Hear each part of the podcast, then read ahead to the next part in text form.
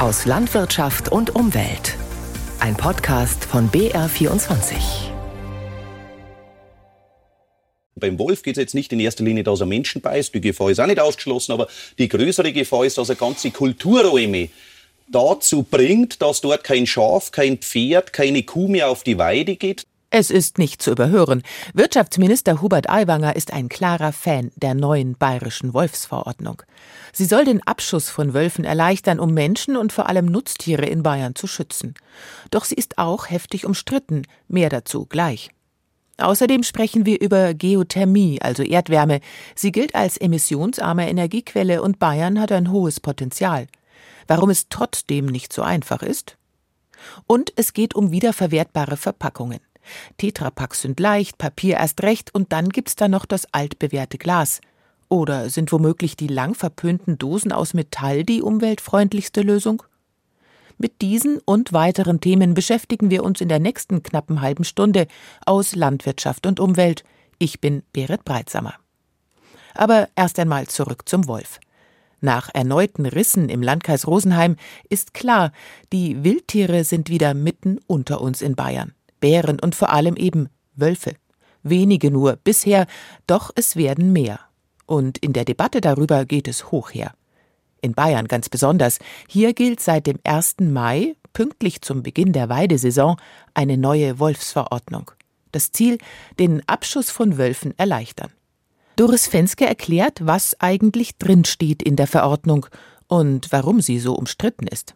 Die neue bayerische Wolfsverordnung verfolgt zwei zentrale Ziele. An erster Stelle steht der Schutz des Menschen. Wölfe werden immer wieder in geschlossenen Ortschaften gesichtet, heißt es in der Verordnung. Eine Gefährdung des Menschen muss rechtssicher ausgeschlossen werden, so die Begründung. Deshalb seien Entnahmen möglich, wenn bestimmte Voraussetzungen erfüllt seien.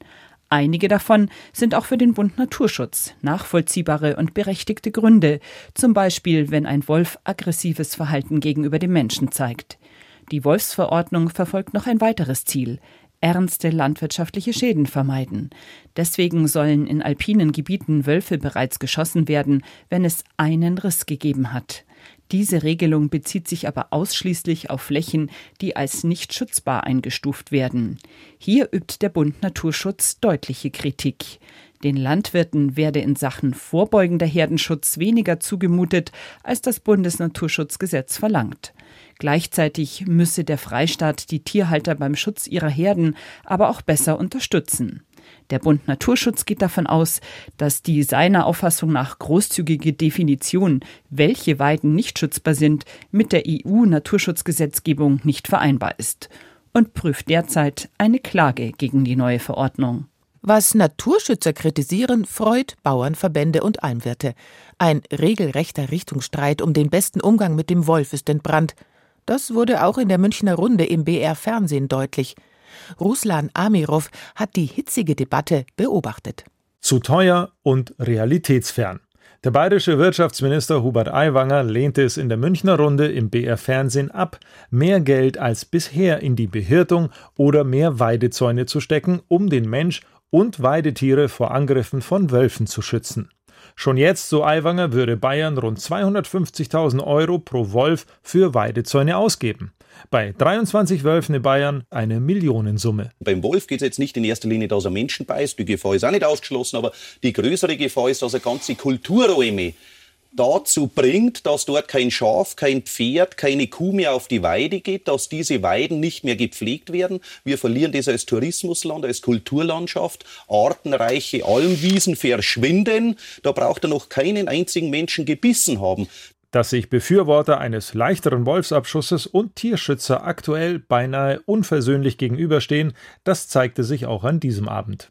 Weidezäune oder zusätzlich angestellte Hirten seien keine realitätsfernen Ansätze, sagte der umweltpolitische Sprecher der SPD-Bundestagsfraktion Carsten Träger. Dort, wo die Herde gut geschützt werde, gebe es nachweislich auch weniger Risse, so Träger.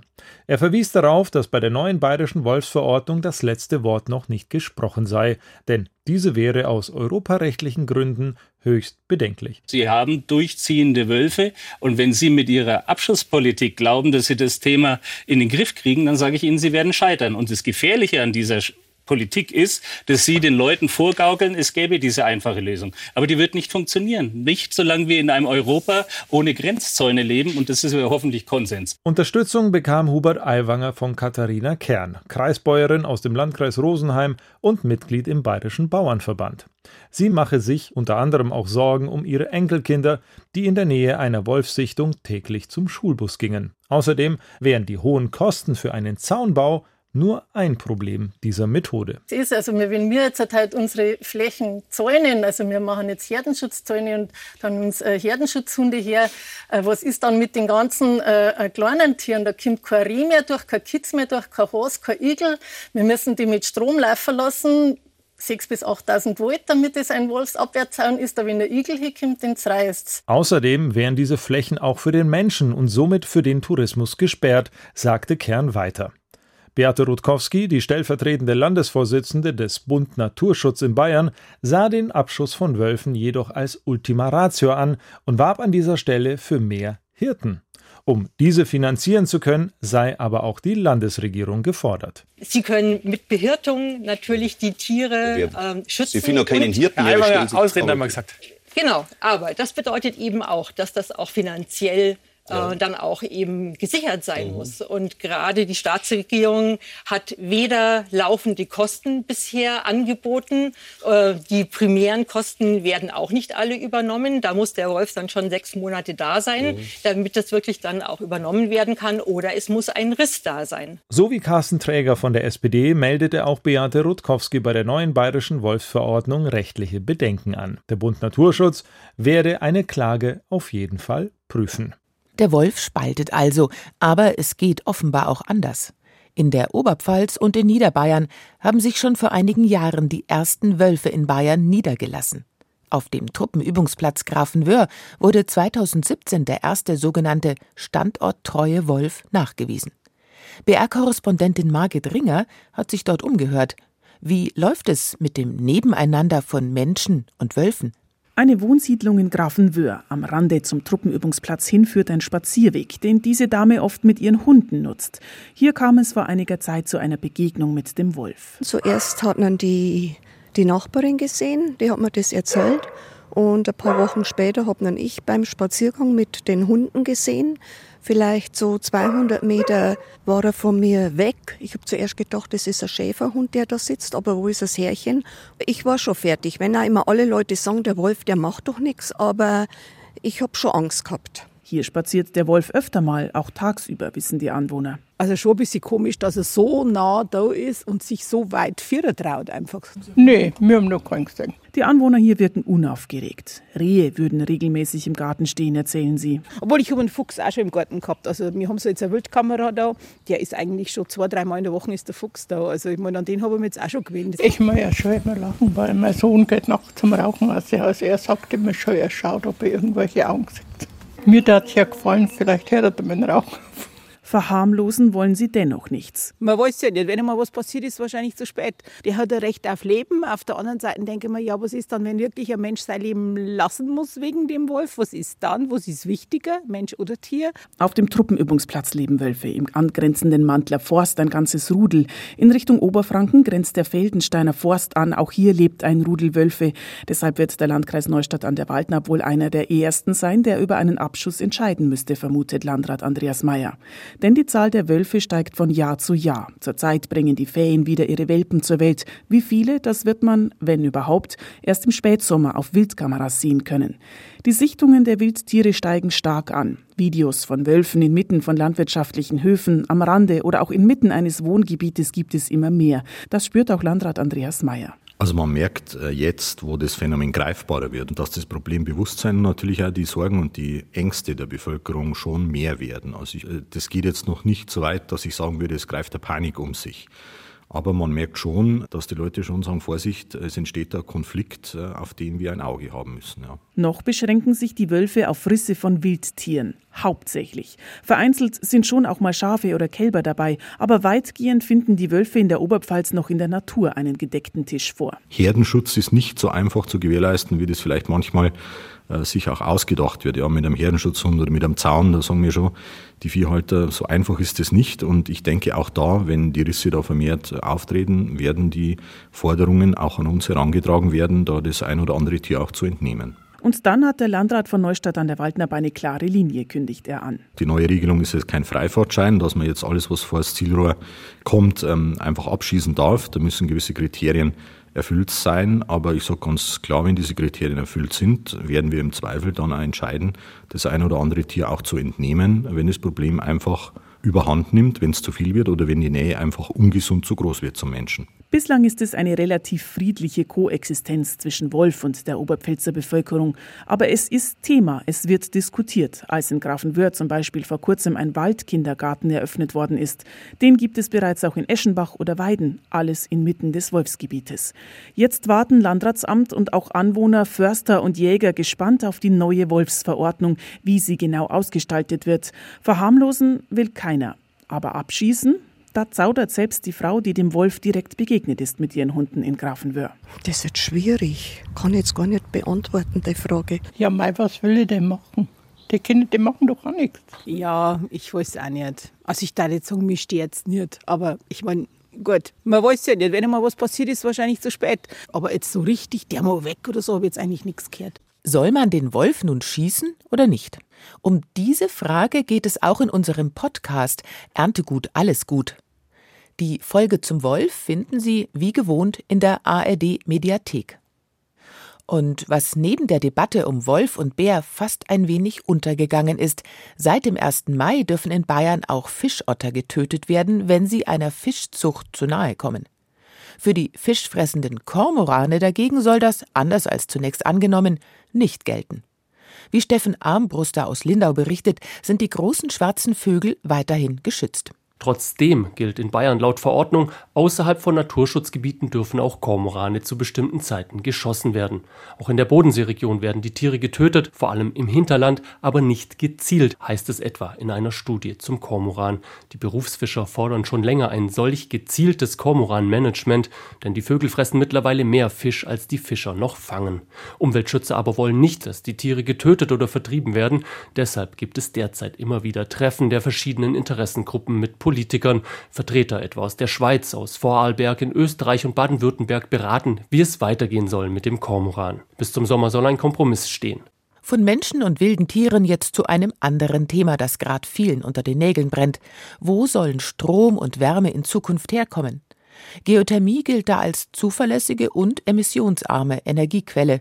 Und gerade Bayern hat aufgrund seiner geologischen Bedingungen ein hohes Potenzial für die Nutzung von Erdwärme, nicht nur südlich der Donau. Aber es gibt noch große Herausforderungen bei der Nutzung von Geothermie. Wie können geeignete Standorte erschlossen und finanziert werden? Alexander Dalmus hat nachgefragt. In Bayern wird die Geothermie derzeit vor allem für die Wärmeversorgung von Wohn- und Gewerbegebieten genutzt. Erfolgreich, aber noch sehr vereinzelt, sagt Michael Drews, Professor für geothermische Energiesysteme der TU München. Also wir haben ja nicht nur in München jetzt momentan die Geothermie, sondern eben auch schon im Südosten gibt es auch schon einige erfolgreiche Projekte und auch südlich von München. In Holzkirchen, Pullach, Waldkraiburg oder Traunreuth in Oberbayern wurde bereits erfolgreich gebohrt. Aber Michael Drews sieht noch mehr vielversprechende Standorte im Freistaat. Hier gibt es ja noch äh, durchaus Flecken auf der Landkarte, wo wir eben noch keine Geothermieprojekte haben und da würde es sich schon lohnen, den Untergrund erstmal weiter zu untersuchen, um eben festzustellen, ob man dort eben auch noch Geothermie betreiben kann. Dass Geothermie bislang gerade in Bayern nicht so recht in Schwung kam, kann Erwin Knappek nicht verstehen. Er hat als Bürgermeister in Unterhaching schon vor knapp 20 Jahren die Wärmeversorgung der Gemeinde auf Erdwärme umgestellt. Also es ist immer vorhanden, 24 Stunden am Tag. Und ich verstehe es nicht, warum man da nicht so ohne weiteres reingeht. Ich kann es nur aus wirtschaftlichen Gründen verstehen. Man erzielt natürlich jetzt nicht sofort hohe Renditen mit der Geothermie, die ich mit dem Gas natürlich erzielen kann. Aber was bringt mir das ganze Geld, wenn am Schluss das Klima kaputt ist? Erdgas ist mittlerweile keine Option mehr, aber die Investitionskosten für eine Kommune bleiben hoch. Eine Probebohrung kostet etwa 10 Millionen Euro, eine Förderpumpe eine Million. Und wenn dann noch die Häuser an die Fernwärme angeschlossen werden, kostet der Meter Fernwärme Fernwärmeleitung auch noch mal mindestens 1000 Euro. Doch langfristig, sagt Wolfgang Bauer, Leiter der Forschungsgruppe Tiefe Geothermie der Friedrich-Alexander-Universität Erlangen-Nürnberg, lohnen sich die Investitionen gerade bei der Wärmeversorgung. Sie kann das sicherlich in bestimmten Regionen. Sie kann es wahrscheinlich nicht überall, aber sie kann zum Beispiel in dem Gebiet Schweinfurt, Bamberg, Coburg wahrscheinlich die Wärmeversorgung komplett darstellen. Ein Risiko bleibt. Vor über zehn Jahren wurde beispielsweise in Gelting im Landkreis Bad Tölz-Wolfratshausen nach zwei Bohrungen kein heißes Wasser in über 5000 Metern Tiefe gefunden. Eine Millionenpleite, so schien es. Doch mittlerweile soll genau dort in Gelting modernste Technik aus Kanada doch noch zum Erfolg führen. Im Juni geht's los. Ein spezielles Wassergemisch wird später durch ein Röhrensystem in über vier Kilometer Tiefe fließen und 120 Grad heiß kommt es dann wieder nach oben. Damit können dann ab 2026 bis zu 200.000 Haushalte in der Region per Fernwärme versorgt werden. Energie möglichst klimaschonend erzeugen ist das eine, sie am besten gar nicht erst verbrauchen das andere. Und damit wären wir beim Müll. Fast 20 Millionen Tonnen, so viel wurde 2020 von den Deutschen an Verpackungsmüll in die Tonne geworfen. Auch auf der weltgrößten Verpackungsmesse Interpack, die gerade in Düsseldorf läuft, ist das ein wichtiges Thema. Welche Materialien sind am nachhaltigsten? Ist die gute alte Konserve womöglich wieder hochaktuell? Rebecca Reinhardt hat nachgeforscht. Tomatensoße. Die mag eigentlich, genau, jeder. Deshalb gibt es sie im Supermarkt in aller Regel in allen Formen. In der klassischen Konserve natürlich, im Verbundkarton, also Tetrapack und im Glas. Welche Alternative aber ist die ökologisch sinnvollste?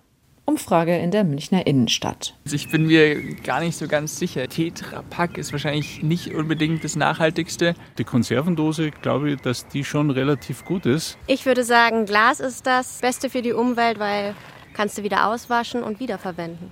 Auf jeden Fall das Glas, wegen der Verwendung und wegen Hygiene überhaupt. Tatsächlich sieht es zunächst nach einem Kopf-an-Kopf-Rennen aus zwischen Glas und Konserve. Beide Materialien haben enorm hohe Recyclingquoten. Glas wird zu 83 Prozent wiederverwertet, die Konserve sogar zu 89. Doch viel mehr fällt ins Gewicht, unter welchen Bedingungen die Verpackungen produziert werden.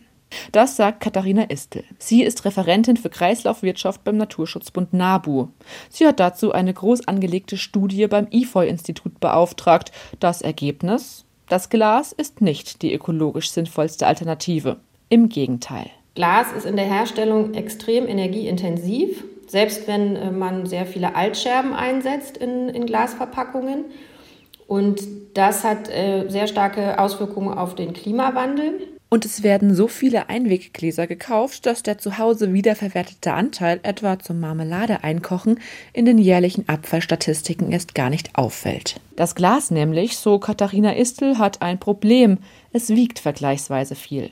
Das macht nicht nur den Transport, sondern auch schon die Produktion umweltschädlich.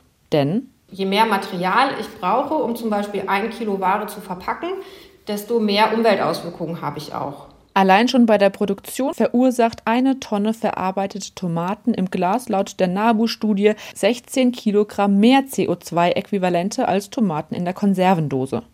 Doch auch die Dose hat Nachteile, so Istel. Also die Konservendose besteht aus Weißblech und das ist Stahl. Und um diesen Stahl herzustellen aus dem Eisenerz brauche ich einen extrem hohen Energieeinsatz.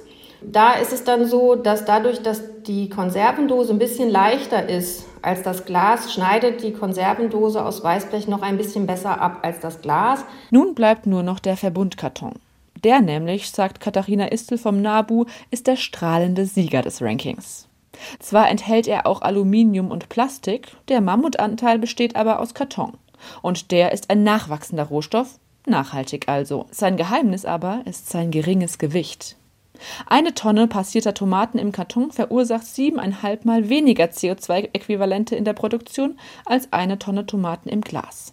Doch auch der Verbundkarton hat einen Haken. Er ist schwieriger zu recyceln, weil er aus mehreren Materialien besteht. Spezielle Maschinen müssen die einzelnen Stoffe trennen. Bedingung dafür ist, dass der Karton überhaupt dem Recycling zugeführt, also sachgemäß entsorgt wird. Ein Problem, weiß Antje Burger. Sie ist Abfallberaterin im Landkreis Dachau. Aus meiner Sicht ist es so, dass eben sehr viele Leute diesen Tetrapack dann gar nicht unbedingt in die gelbe Tonne oder in den gelben Sack werfen, wodurch er dann wiederverwertet werden könnte. Das heißt, über 50 Prozent landet sowieso von Haus aus schon im Restmüll und geht in die Verbrennung und es findet keine Verwertung statt. Dennoch sind die passierten Tomaten im Verbundkarton die umweltfreundlichste Alternative, sagt der NABU. Es gibt aber noch andere Vorschläge aus der Münchner Innenstadt. Ich finde gar keine Verpackung wäre gut. Die Tomaten sind von sich aus gut verpackt und man kann sie zu Hause selbst passieren. Geht ganz einfach. Möglichst wenig Abfall, möglichst viel sinnvoll verwerten. Darum geht's auch bei unserem nächsten Thema. Endlich Frühling, Regen hin oder her, raus in den Garten und pflanzen, was das Zeug hält. Eine Alternative zum Kunstdünger ist da der Stallmist. Einige Schäfer aus der Frankenhöhe rund ums mittelfränkische Schillingsfürst probieren etwas anderes aus. Dünger aus Schafwolle. Wie das genau funktioniert, hat sich Annalena Sippel angeschaut. Oskar, komm, ip, ip, ip, ip, ip, komm, Bitch, komm. Dutzende Schafe recken neugierig ihre Köpfe, als Andreas Schurz in die Herde ruft. Komm, komm, komm, komm, ip, ip, ip, ip, ip. Rund 100 Mutterschafe und deren Lämmer gehören Andreas Schurz. Gerade haben alle Schafe hier kurzes Fell, denn einmal im Jahr kommt die Wolle runter. Doch die lässt sich nicht immer gut verkaufen. Es fällt beim Schaf einfach die Schmutzwolle, die Schwanzwolle, die Bauchwolle an, die für die Textilindustrie eh nicht so gut geeignet ist. Und die ist ideal, um eben noch als Düngepellet zu verwerten. Düngepellets aus Schafwolle. Eine Idee, die Andreas Schurz zusammen mit seinem Schäferkollegen Lukas Raab vor vier Jahren entwickelt hat. Die unbrauchbare Wolle wird dabei zu kleinen Pellets verarbeitet, die dann ähnlich wie Hornspäne Nährstoffe an die Erde abgeben. Die Wollpellets haben aber einen großen Vorteil. Wir machen jetzt da den Versuch. Und zwar haben wir da 100 Gramm Wollpellets und 100 Gramm reine Pflanzerde. Und das wollen wir jetzt einfach mal aufgießen mit der vierfachen Menge am Eigengewicht, also 400 Milliliter Wasser. Lukas Raab gießt das Wasser in die Schüssel mit der Erde. Die Erde saugt das Wasser nicht auf und setzt sich langsam am Boden der Schüssel ab. In der anderen Schüssel mit den Wollpellets und dem Wasser quillt hingegen das ganze Gemisch immer weiter auf. Die Wollpellets saugen sich mit Wasser beim Gießen voll wie ein Schwamm, sonst in der Schule an der Tafel, wenn man Tafeldienst hatte. Und da konnte sich einfach die Wurzel der Pflanze dann ganz toll das Wasser mit den gelösten Nährstoffen holen. Sieben Schäfer aus der Frankenhöhe sind mittlerweile mit ihrer Wolle mit dabei. Die erste Charge, rund eineinhalb Tonnen Wollpellets, sind nun produziert. Ja, die Sorgen sind erst einmal, ob man das Produkt auch alles losbekommt, was man pelletiert hat. Und die Freude ist einfach, dass man ja viele interessante Gespräche, viele neue Partner kennenlernt. Genau. Ein Kilo der Wollpellets kostet aktuell 12 Euro. Verkauft wird in drei Geschäften in der Nähe und natürlich bei den Schäfereien vor Ort. Und der Besuch bei den Schafen, der lockt dann sogar die Urlauber von der A6, wie Schäfer Schurz erzählt. Die sind dann extra von der Autobahn runtergefahren, wie sie vom Weinholen aus dem Württembergischen Hamm gefahren sind und haben ihren Sack Wollpellets bei uns am Hof abgeholt. Es hat sich schon ein bisschen rumgesprochen. Vom Abfallprodukt zum wertvollen Dünger. Wenn es nach den beiden Schäfern geht, dann wird die Wolle ihrer Schafe künftig viele Gärten zum Blühen bringen. Wie sich das Geschäft mit dem Wolldünger entwickelt, wird Reporterin Annalena Sippel natürlich weiterverfolgen.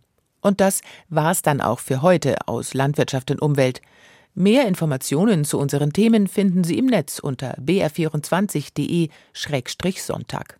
Dort gibt's diese Sendung auch als Podcast zum Nachhören.